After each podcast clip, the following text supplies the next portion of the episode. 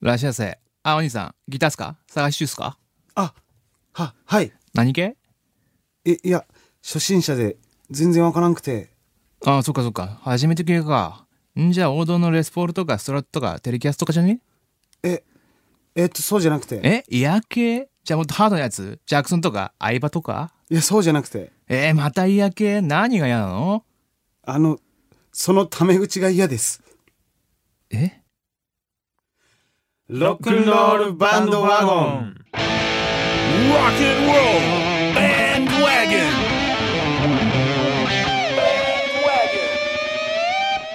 Podcast featuring Fuji Public. フジファブリックボーカルギターの山内総一郎です。キーボード金沢大輔です。ベースの加藤真一です。はい、始まりました。ロックンロールバンドワゴンフジファブリックです。どうも。はい、今日はね、うん。お芝居またやりましたね。そうですね。はい。あの、ムカつく店員加藤さん、うまいね。ありがとう。ムカついたムカついた。ああ、よかった。ムカつく店員って書いてあるからね。台本にそ書ういてそあうるそやうつそかう。。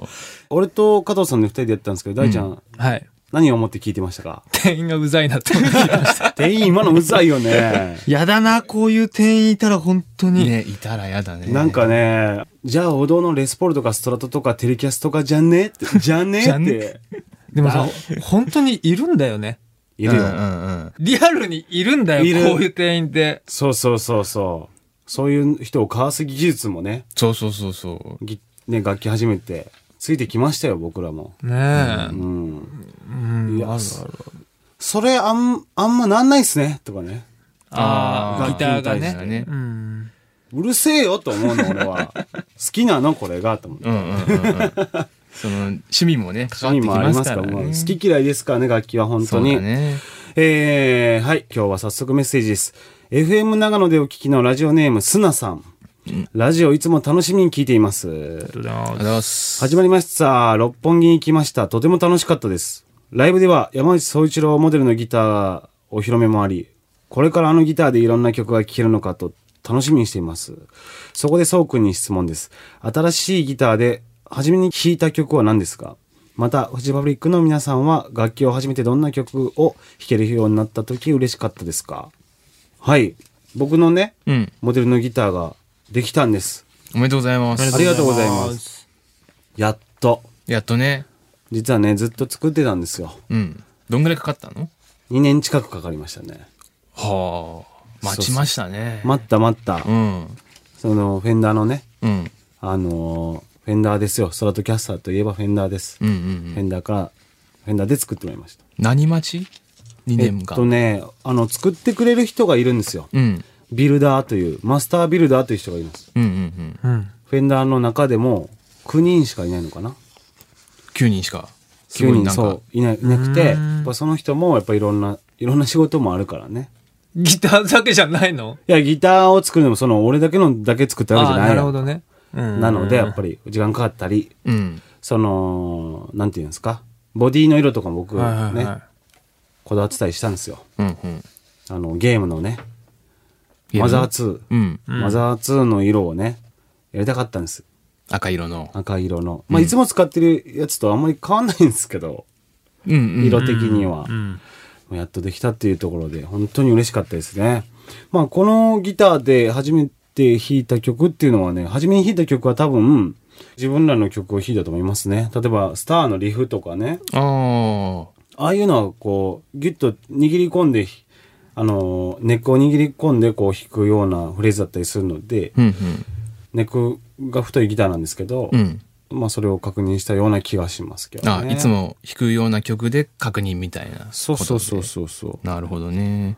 でなんか皆さんどんな曲を弾けるようになった時嬉しかったですかっていう大ちゃんはピアノえーピアノっていうと、だから子供の時にやった練習曲みたいなやつじゃないの嬉しかった嬉しかったですよ初めて弾いたっていうよりかは初めて。これ弾けた時嬉しかったみたいななんだろう加藤くんなんかあるそうだね。僕はやっぱバンドを組んで、うんでまあ、練習するじゃないですか。うんうんその時何の曲やろうっていう時に、あの、イエローモンキーのジャムを、はいはいはが選曲だったんですね。誰かの。うん。いはいはいはいはいはいやっぱでもそれを練習してきてバンドで合わせた時は、なんか嬉しかったですね。嬉しいよね。嬉しいよねわかる。うん。ん。わかる。俺は、ベースが入ってきたタイミングが一番びっくりした。ああベ ース、ベースってこれやったんかと思って。あ。そうね、あれちょっと待ちがあるもんね、ベースの。街があうる。んでもなんか、ベースってわかんないからね。あ。うん。でも、ベースやりたいって言ってるやつがいたから、う。うんん、じゃあ入れたるわって感じだったけど、うん あ。のこれがベースだとは、あ、実際聞くとね。うん、おー思わなかったですね。ああ。大ちゃんとかあるよ。うん。そうだなキーボードだもんね。俺広いんだよ。だからピアノからやってるからさ。そう、ででもまあ、何かを、音楽をやるって言った時にさ、うん。まず何か弾くでしょやるね。うんうんうん。多分なんか有名作曲家の知ってる曲をやクラシックで最初から最後まで弾けた時かな。ああ、それ嬉しいね。うん。なんかドビュッシー的なやつとか。ああいうのね、長いんですよ、曲が。うん。長でい。覚えなあかんことがいっぱいあるんですよ、クラシックは。そんでね、その、クラシックの場合は、一日なんか数小節ぐらいしかうん。やんないんですよ。うんうんうん。で、今日そこの4小節みたいな時があって、あすごいピンポイントな。 ここれはのパートみたいこなこは別にうんいらないよって思いながら、ほうほうほう。先生がそうやって言うわけなそんだ。う、ここが重要だからっつうんだけど、その後の僕は4小節が一番好きなんだけど、うんうんうん。っていうのはあります。いいですね。うんなんかね、なんか感動すやっぱ自分でやると感動するもんですよ、音楽はね。そうね。うん、そうだね。うん僕もなんかその、初めて、あのー弾いたのはアコースティックギターだったんですけどう、ん。初めて持ったエレキギターがストラトキャスターという、まあ、モデルで作ったギターの形で。うんうんうん。あれがね、やっぱり、いいんすよ。あの、形もちょっとぐねっとしてるでしょ。うん。で、アームっていうもんがついてるんですよ、アーム。あの、折れそうな棒でしょ折れそう な棒。よく折れないなと思うんですよ。もう思う。その棒を使うと、音がぐにょぐにょぐにょぐにょするんです。うんうんうんもうそれが好きで、なんかこう、なんかね、ギターでしかできないことがでそうきだよるねっていう感じがするじゃないですあかれは。本当そうだね。うん。はい。まあ、それでリフも作ったりしてるんですけども、うんまあ、そんな感じでね、この後もメッセージ紹介していきますが、はいあの、アームを使ったリフを、うん。リフがある曲を紹介したいと思います。えー、フジファブリックでシャリー。フジファブリックでシャリーでした。今回は引き続きメッセージを紹介していきます。大ちゃんはいはい。えー FM 高知でお聞きのラジオネーム、さやのきさんですね。はいえー私は普段、のび太くん並みに寝つきが良いのですが、お、いいですね。 3秒で寝れるということですね。うん。はい。えー旅先など慣れないところではなかなか眠れないことがあります。はい。なるほど。えー皆さんはツアー先でもきちんと寝つけておりますかえーこだわりの快眠グッズやおすすめの方法があれば教えてくださいと。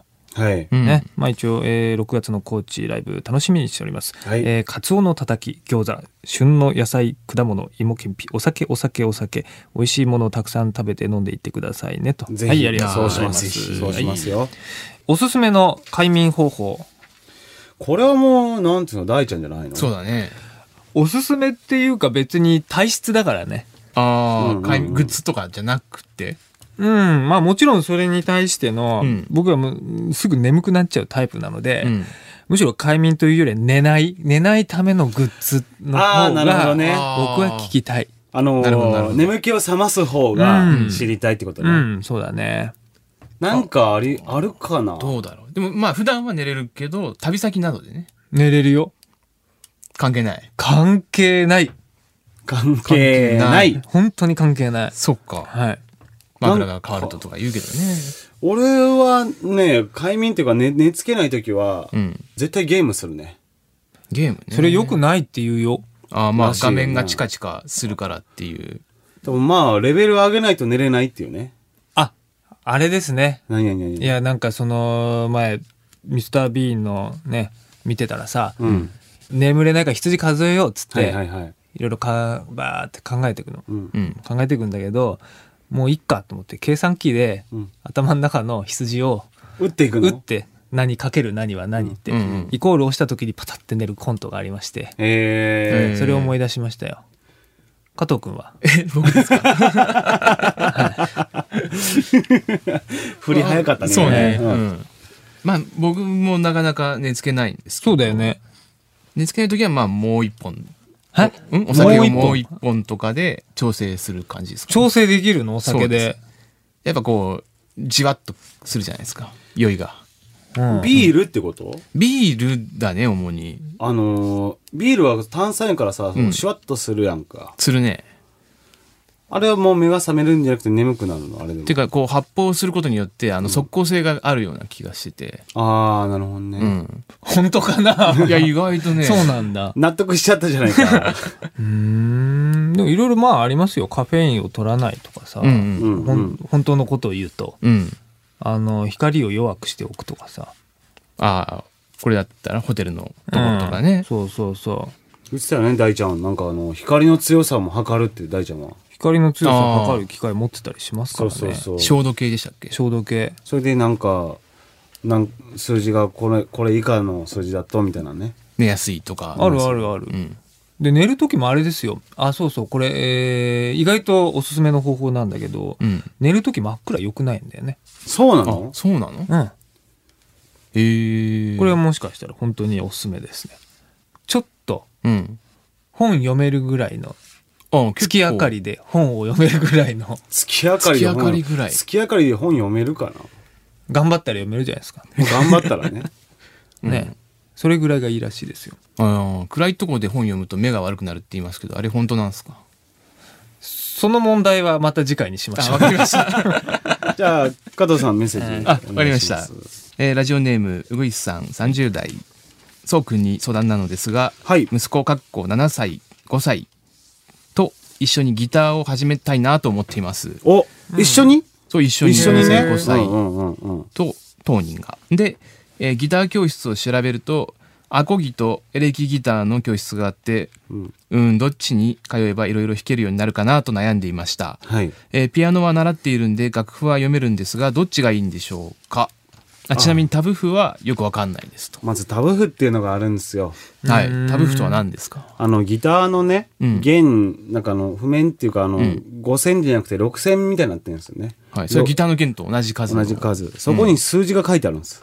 ああ音符おたまじゃくしじゃなくてそうそう数字がそうそう。だからそこの、この弦の何フレットを押さえればいいとか、はいはいはいそういうはことが書いてあるんで、うんあの音符が読めなくてもうん弾けるっていう、これは便利ないうんうんうん譜面なんですね。はいはいはいまあ、どっちがいいんだろうね。アコギ、エレキギター。あれだよ。あのね、うん。わかりま した。はい。えー、7歳の子はうん。アコギ教室に行き、はいはいはい。 5歳の子はうんエレキギターの教室に行きます。はい。そして、うん半年後にお母さんは、ううんまくなった方に うん習いに行きます。なるほどね。賭けですね、それ は。そうね でもこれは3人一緒の方がいいんじゃない一緒の方がいいんです かこれは。まああね、5歳の子一人でギター教室、あ、いけるか。いける最近の子は。もう泣かないかな大丈夫かだってピアノ教室とか3歳でよくあれですよ。あうんうんの一人で行きます上よ。層教育ね。う。うんうんうんうんん。どっちが、まあどうなんやろうね。その大ちゃん的なこう、うんこ うあの、自分の息子たち で天秤にかける。にかけるという。えーいいじゃないですか。それは。まあ、真面目な話すると、うんアコースティックギターの方が弦硬いんですよ。うーんだからちょっと抑えるのしんどいかもしれないけども、うんまあそれがまあ基本となったりするんですね。左手の、うんあの、指の運指っていうんですか。はいうん。あの、まあエレキギターでやるようなことはアコースティックギターでやったり、うんアコースティックギターでやるやるようなことをエレキギターでやったりね。うんまあいろいろ工夫できると思うんで、なるほどまずはアコースティックギターをやりながら、うんへえ。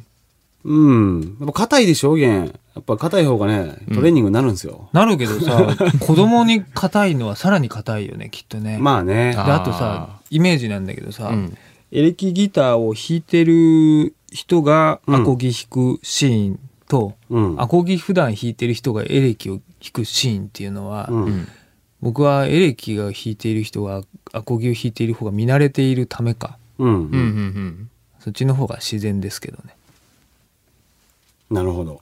なるほどね若干間がありますね自然といそうう。そうそうそう、うんまあ、あとはね、もうやりたいものが何なのか。ああそうね本当に息子たちを誘っていい のか。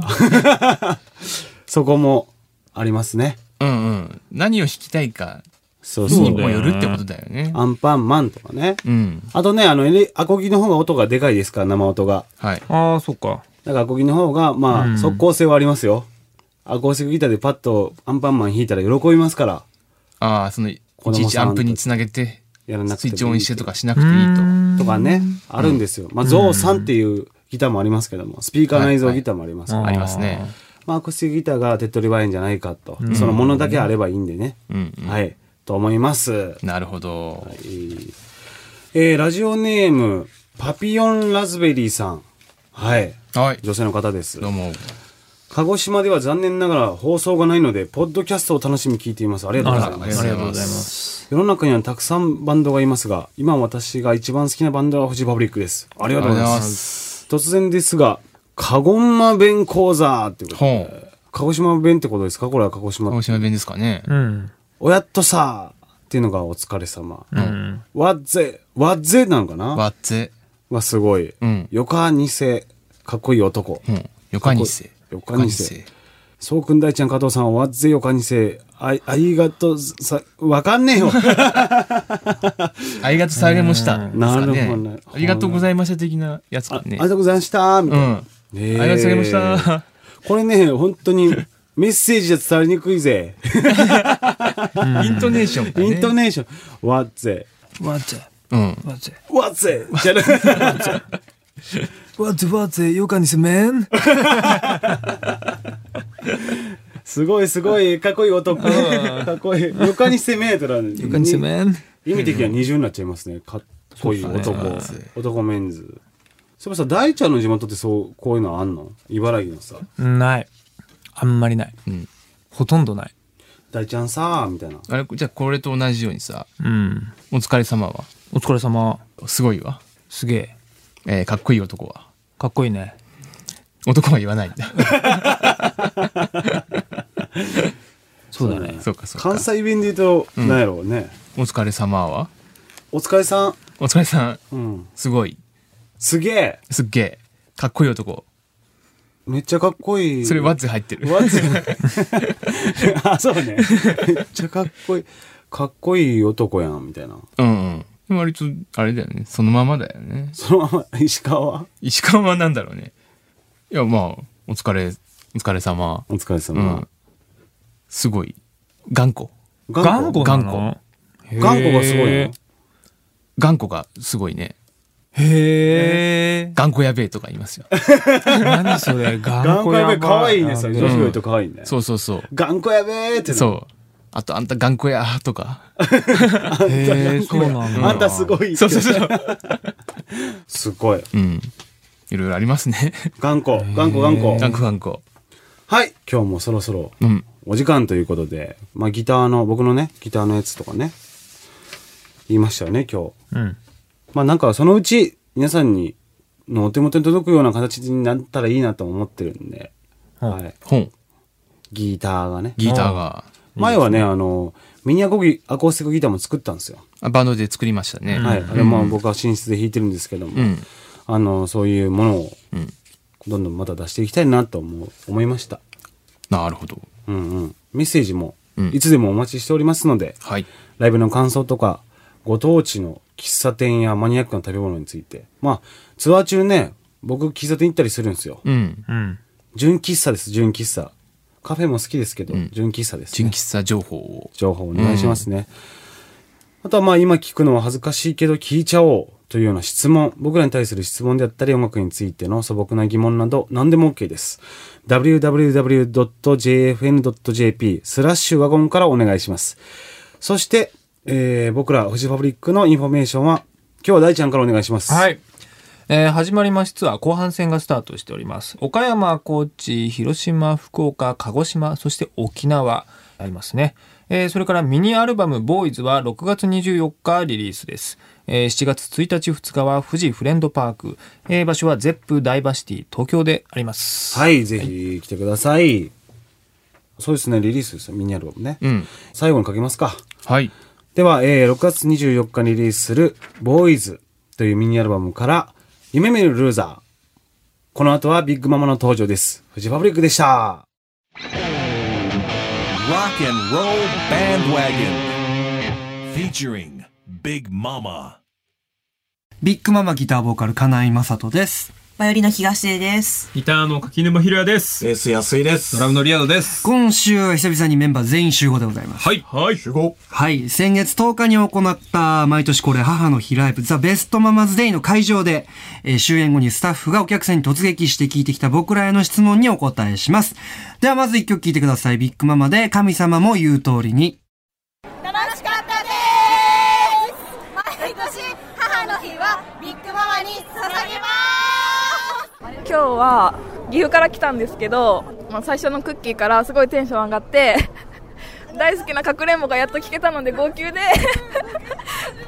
そう大好きな友達と一緒に見れてとっても幸せでしたありがとうございましたもうあの最初から始まった瞬間からもうセットリストが今まで行った中で多分一番であの安井さんのもうベースプレーがゴリゴリでもうすごい満足です楽しかったですありがとうございます今までのビッグママの集大成という感じがして、もうセットリーも良かったですし、すごい熱くて感動しました。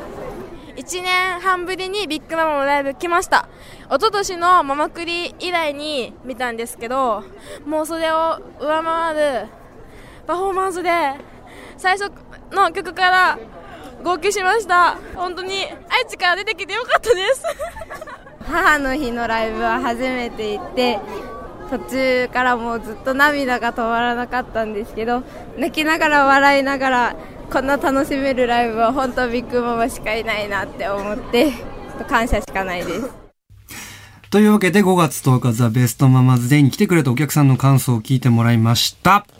いやーまさにね思ったよりみんな、泣いてるんですね。泣いてるね。泣いてらっしゃるんですね。 4分の1泣いてたね。僕らはし一生懸命音楽を届けると泣いちゃうんですね。何なんでしょうね。なん かね。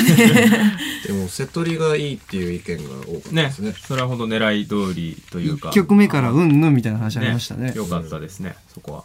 1曲目何でしたっけクッキー、だ、だこけ頑張ろう、だこけ、ダクキックバンプル割と初期な。そうですね。このメンバーになってうん最初に出したフルアルバムの1曲目はい。から、まあ、母の日ザベストママズデイを始めるという感じで。はい。で、そうやって始まるその前に実はですね、はい。あの、まあ、さらにその2、3ヶ月前に、えーマネージャーから電話がありまして、はい。かなえちゃん、はいあの、純一ダビッドソンさんのスケジュールが母の日空いてるんだけど、どう思うって言われて、はい。どう、どうなんですかねあの全くね、あれはないですからね。 僕らのはいマネージャーと、純一ダビッドソンさんのマネージャーさんが仲良くて、で、空いていて、もしよかったらその日、純一さんが遊びに来て、はいで、前説だったり、なんだったり、一緒に何かやったら楽しくならないかなっていう話をいただいて、あ、それはぜひお願いしますと。特別な日に特別な感じが出るんじゃないかなと思い、はい。あの、こちらが、ぜひとお願いしたところ、予想以上の、まずは、あの、キャリーケースをカラカラカラと入れ て、めちゃくちゃ面白かったね。あの、ステージに登場し、ねはい。お客さんもびっくりしたろうね、あれはね。僕、前日に、あの、はい海外から、あの、海の向こうから、向こうかゲストが一人来るかもしれませんみたいなことをはい言ってたんですけど、言ってましたまさか、本田圭 佑ではなく、あの、ジュダビッドソンさんが来ると誰も思って誰なもかっ予想できなかったでしょうねた。。あの、本田圭佑体操、いやー、面白かった。さすがだね。ね、本当に。皆さん覚えてますか シンジちょっと右ってやつね。そうですね。はい。 3000人のその、 3000人ユニゾンした声がね。グラッチたまんなかったですね。声低かったよね。ね。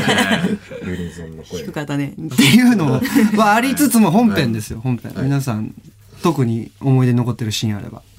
まあ、まず、あそこですか裏ベスト的なうん。物ベスト的なところは、まあ、面ね白かった。改めて何を選んだか僕はあの、春は風のようにという曲を選びましたか。なえちゃんはそう。はい。はいまおちゃんわは。私不干渉って曲ですね。はい。私不干渉って今。なかなか、なかなか聞けないです。良かったですね。はい。僕は、あの、ミッション、なんて呼ぶんですかなねんて。 今まで481 481はい。ですね。的な、はい。はいヒデさん私はラブスケープをはい。はい。選びました。俺は、えっと、天使がなんちゃらかんちゃら。あのー、曲の、そう、曲のね、タイトルがね、長いとこういうふうになりますっていう。っていう感じで、真ん中に、あの、それぞれ1曲ずつ、まあ、裏ベスト的な久しぶりにやる曲を、まあチョイスしようと思って、そこのブロックがありつつ、最後は今一番仕上がってる我々の最新版の,、あのツアーをぐぐっとこうぎゅぎゅっと凝縮した感じでお送りしたのが本編で、はい。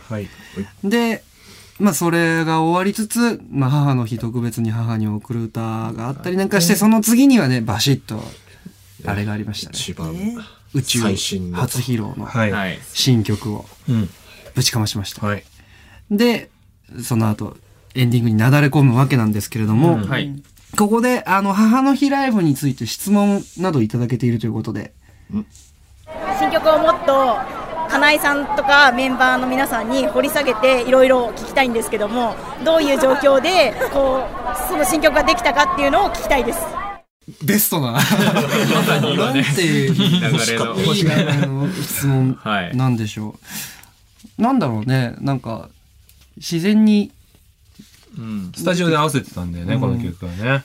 お正月に多分アルバム作り終わって多分ねあのまあなんとなく曲作ろうというか今年今アルバム作ってる時にすごいいいテンポで曲ができていた流れのままそのままスタジオで集まってフリーな時間の時になんか曲作ろうよっていう時に多分カッキーとか真央ちゃんがあのもう「てってってれてってってれてってれ」ってリいうフのをそうかなえちゃんの弾いてたなんかギターにパート乗せたらいいねってなって、そしたらなんかもうそれいいねって言って、トントントンと曲ができちゃって、まだアルバムも全然発売してないのに、バンドの中でこう、これはいい曲だってなっていて、で、それを、あの、うちのスタッフに相談したところ、いや、いい曲ができたんならすぐレコーディングしよう、うっすみたいな感じで、うんで、実はもうツアー回る前にレコーディンそうグがなんです始まよねっていて、なんか、あの、自分たちなりに、こう、今、長い長いツアーを回ってる中で、で、新曲も、ね、生まれてくるなんて、すごくバンドの調子がいいな、コンディションいいな、なんて思いながら、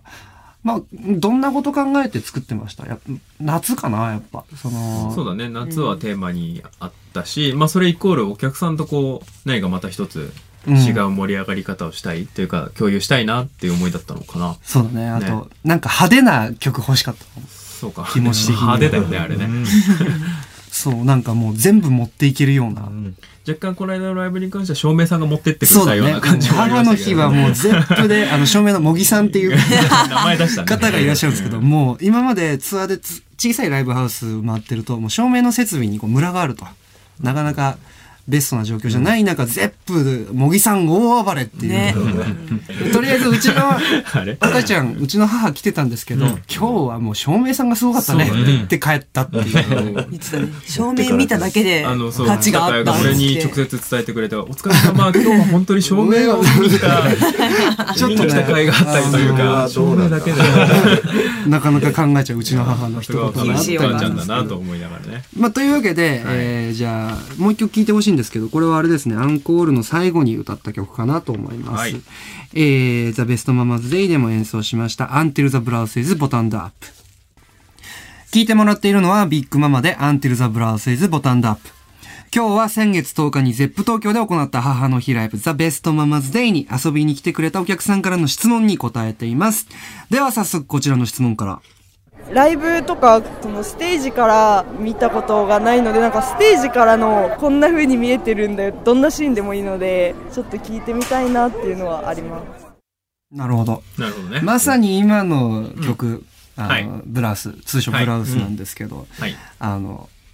タオルを掲げてくれと。で、ゼップで、あの、およそ3年、三 三およそ3000人がタオルを掲げるシーンなんてね、なかなか見れないですよね。うん。あれは俺らの特権だね。あの、お客さん はむしろみんなタオル掲げてるから、あのステ何のージすら見えないから、何も見えないでしょうけ ど俺らの贅沢ですね、あれはね。はいあの光景は本当大きい会場だと、さらにね、あのーなんでしょう、圧巻。感ですね、でもなんかね、汗だか涙だか、それこそもう液体なのか何なのかわかんないですけど、みんなキラキラ光って見えるんですよね。ツヤっとしてるとツヤっとしてるんですよね。だからそれは含めてなんかこう、絶景ですね。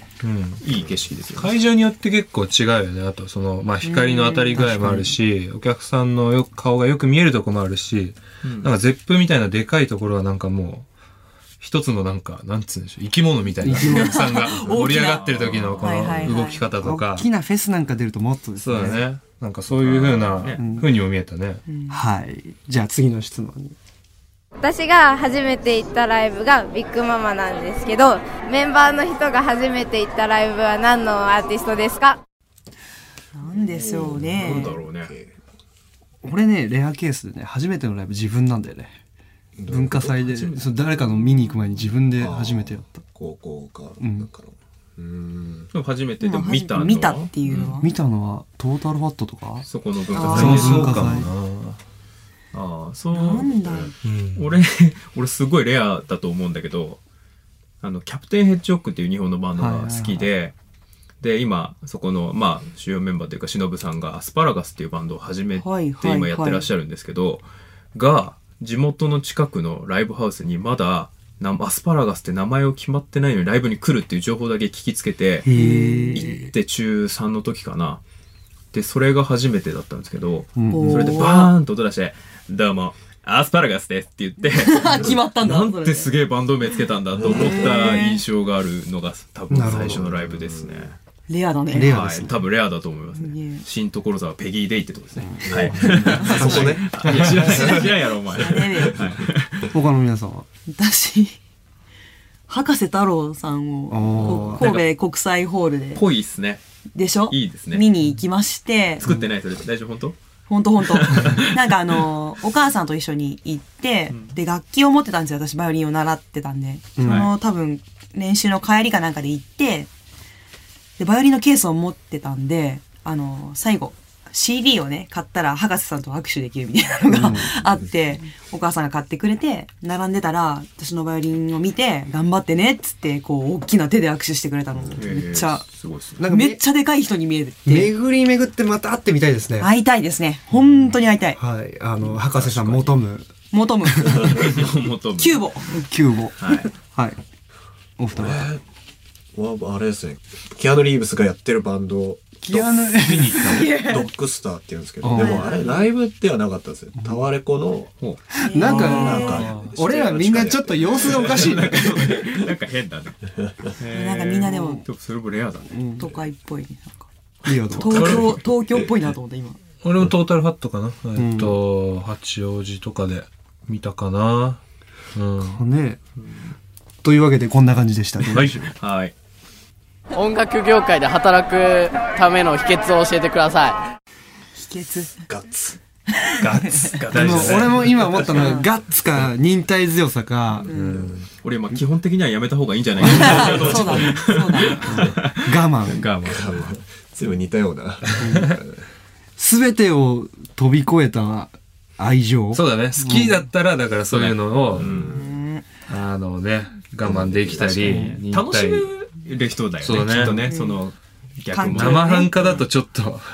そう、生半可な人がリタイアしていくのを我々 ね、バンド長くまあ続けてるそうとですね結構見てきてるんで、で、今残ってる人は、本当に、まあ、精神力と体力どちらもあった人、プラス音楽、まあ、バンドでもいいんですけど、が、きちんと好きで愛情を持ってた人、なので、そのどっちもですね、あの、フィジカルなコンディションと精神的なものも鍛え、音楽への愛情も鍛え、ぜひ、いい仕事して会いましょう。はい、次がラストの質問です。はい。初任給で、えっとルンバを母にプレゼントしようと思っているのですがビッグママの皆様は初任給で何を買いましたかいいですね。まずね、あの、初任給でルンバ買うんだったら、なんか掃除してあげなよって思っちゃった。まあわかんないそれ掃除してあげてんのかもねあげてるし普段からかもしれないけもどそれルンバに対して金井さんがちょっと思うことがあると思うあの それは 僕、ルンバ的な何かを、あの、今年の年明けに買ったんですよ。ルンバじゃないけどルンバじゃないんですけど家で飼ってるんですよねはい似たようなでね、あのーとりあえず、自分が、こう、掃除のスイッチをオンにして、してで、自動で掃除して、で、元の場所に戻ってるはずなんですけど、元の場所に戻っていたことが、10回しても一度もなく て、迷子。迷子になってて。で、一回家帰ったらもうどこにもいなくて、ほう、ルンバが。俺のあいつが。家でしかになっちゃまず元の場所に戻ってない。で、リビングにいない。えーと思って。で、寝室にもいない。トイレにもいない、キッチンにもいない。ベランダとか行くのとか思 って。いないし、と思ったら、もうほんとテレビ台の裏の裏になんか、せもうせり上がってて、もう。っていうだけなん ですけど。初任給の話戻しま初し日た。にね。まあでも、だからどういう思いであげたいのかでね。うん掃除、自分ができないからあげたいっていう、まあ一つだし、お母さんを楽させたいっていうそのね、気持ち。気持ちもあるし、そうね例えばね、一人暮らしで出ちゃったから、そのかなえちゃんみたいに、まあ、ルンバが可愛いみたいな話だったと思うんだけあど、ーそういう意味でこうあげるのも一つかもしれな いし、寂しいから。寂しいからねみたいな。おすすめはおすすめっていうか、まあ自分は、自分たちは何を。何を買ったか、初任給で。うん、あげたか買ったか。いつなんだよそうなんだよね。そうなんだよね俺らは絶こ妙う、なね会社員じゃないから、でもなんかこう、とりあえずバイトでも何でもしてお金をもらって、なんか親にしてあげたこと。親限定自分、 親じゃない親じゃん私は両親親に寿司をおごった。が最初だった。最初。なるほど。みたいな。何したっけなおいおいおい、親孝行しろよおい いやいや、多分当たり前すぎて覚えてないんだ よ。ほれ出た。ほれ出た。ほ れ出た。ほれ出たって何 なんかでなんなも、の最初って聞かれるとちょっと思い出せないな。そうだね。なんだろう。でも、あの、最初じゃないかもしれないけど、あれを買ってあげたのは覚えてる。あの、空気清浄機。あー加湿空気清浄機。自分で買って使ってて、すごい良くて。で、なんか、ちょっと親も最近喉痛いとか言ってたから、それをこう、送りつけてやりましたね、ビッグカメラが。それは一回。ああ、りかま。っこいいですねはい。 僕ね、多分ね、こその話で言うとだいぶ遅いかも。ちゃんと自分で稼げるようになって、で、その精神的にもようやく余裕ができた頃から、あ、改めて親のありがたさ分かっちゃったっていうタイミングからそれ、 ちなみにいつの話なんかすげえ気になっちゃった。大学をね、卒業してから。大学で、おー自分で働いて、で、1、2年経ってからかな。まだね、その自分のことで手一杯だった。そのここ1、は2年って言われたらどうしようかと思った。もう、大丈夫、もうちょっと前だ。で、あのね、誕生日と母の日に毎年なんか送ってる。うん。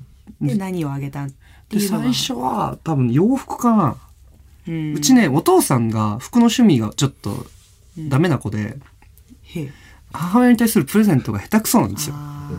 で、うんあの、母親の好みをちゃんと分かってなくて、父親が。何年も一緒にいるのにね。で、僕の方が分かってるんで、コートを買ってあげたと思います。もう素敵。なるほど。はい。かなリアドはえー、俺もどっちかっつうと、その、あれだな、最初はもう自分の初任給っつつうか、その大学出て、一応お金もらってやり出した時は、まあとにかく自分に、じゃあ練習するために、じゃあ一人暮らし無理して始めて、とかやってたから、あんまりその俺も親に対するプレゼントとかは、そのちょっとしてからだったからな。だから最初に何買ったとかあんまり覚えてないけど。なんか覚えてねだるのからが、うん最初じゃなくてもなんかこう、まあ、この間、還暦だったから、赤いバッグをあげたけどね。いいじゃん還暦うん赤いちゃんちゃんこはあれだったけど。だね、だよね。 わうかる。ん。還暦、皆さんもう迎えられた迎えられましたよ。俺ね、父親が迎えた時は、あの、還暦、ああの、60年分の誕生日の新聞をあげた。なんかすごいよね、それ。ヒデとえ還暦ないわけとまあ、初任給ヒからデとのことはお話酒お酒とかお酒ああ生まれ年のワインあいや、かっこいいねめちゃめちゃいいよね。おすすめを初任給でプレおゼント。すすめは、うん、なんか一つ。ダイソン。ダ イソン。急に 急に掃除 機また風戻っちゃって。だそうです。だそうですはいはい。というわけで、あの、そろそろお別れの時間が近づいてきました。そして、もっとリスナーのあなたとつながりたいということでメッセージを募集中です。おいでよ、私の街自慢というタイトルでですね、えただいま全国ツアー中のビッグママにあなたの街の自慢やおすすめな場所を教えてください。知りたい。知りたい、パン屋知りたい。パン屋ね。で、次が、思いっきりママ電話。なんか聞いたことある。なんて、なんて斬新なタイトル。 僕は丸々とか言っちゃダメですね。言っちゃダメです我々ビッグママが、あのあなたのお悩みや質問に直接答えます、はいえー相談質問の内容と連絡先の電話番号を書いてメッセージを送ってください待ってます、奥さん。 はい、はい。奥さん。で次に、えーロックンロール判定、えーあなたの周りで起こったこれってまさにロックだぜという出来事人物を大募集でございますなるほど。はい。僕らが本当にロックか判定させていただきます。はいえー来週からいよいよいよメッセージコーナーが始動です。採用された人には、これね、見ました、僕、あの、サンプル画像。僕も見ました。えービッグママ×ロックンロールバンドワゴンのオリジナルステッカーをプレゼントでございます。ここでしか手に入らないものだと思って惜しいやつ。皆さん、ドキドキ、ドキドキ、ドキドキ。ドキドキ。みんなドキドキ。 え皆さんどしどしメールを送ってください。はいメッセージは番組ホームページから www.jfn.jp スラッシュ wagon www.jfn.jp スラッシュワゴンまでよろしくお願いします。最後にビッグママからお知らせです。はい、えー、7月1日、コンセプトアルバム、ロックラシック2が、これもうリリースはしてるんですけれども、ビッグママ初のアナログアナロ版グと版してリリースされます。はいやった。これはね、どうなるんですかねどうなるんですか、みんな欲しいんですかね家で聞けますかねでも、今流行ってるみたいですよ。アナログ版ね。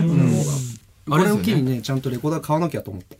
あの、ロックラシックプレイヤー2かだとうん、あれじゃないですか、絵があるから。うんその大きいやっぱあれで見れるのはなかなか好ットきな人はねいいねすごく嬉しいんじゃないでしょうかはい、はい、そして現在ツアー真っ最中でございます中でございますいいツアーですねえー楽しいですいいでねすねはい長いですね長いですねはいまあでもいろいろ内容も変えてねはい行こうと思ってるので今からでも遅くないのので、ビッグママホームページチェックして、あ遊び、に来てここ近いな、行けるな、なんていう日を見つけて、ぜひ遊びに来てほしいなと思います。はいそしてまあ夏フェスイベント等もいろいろ決まってますのでぜひホームページをチェックして遊びに来てください今週はここまで。ビッグママでした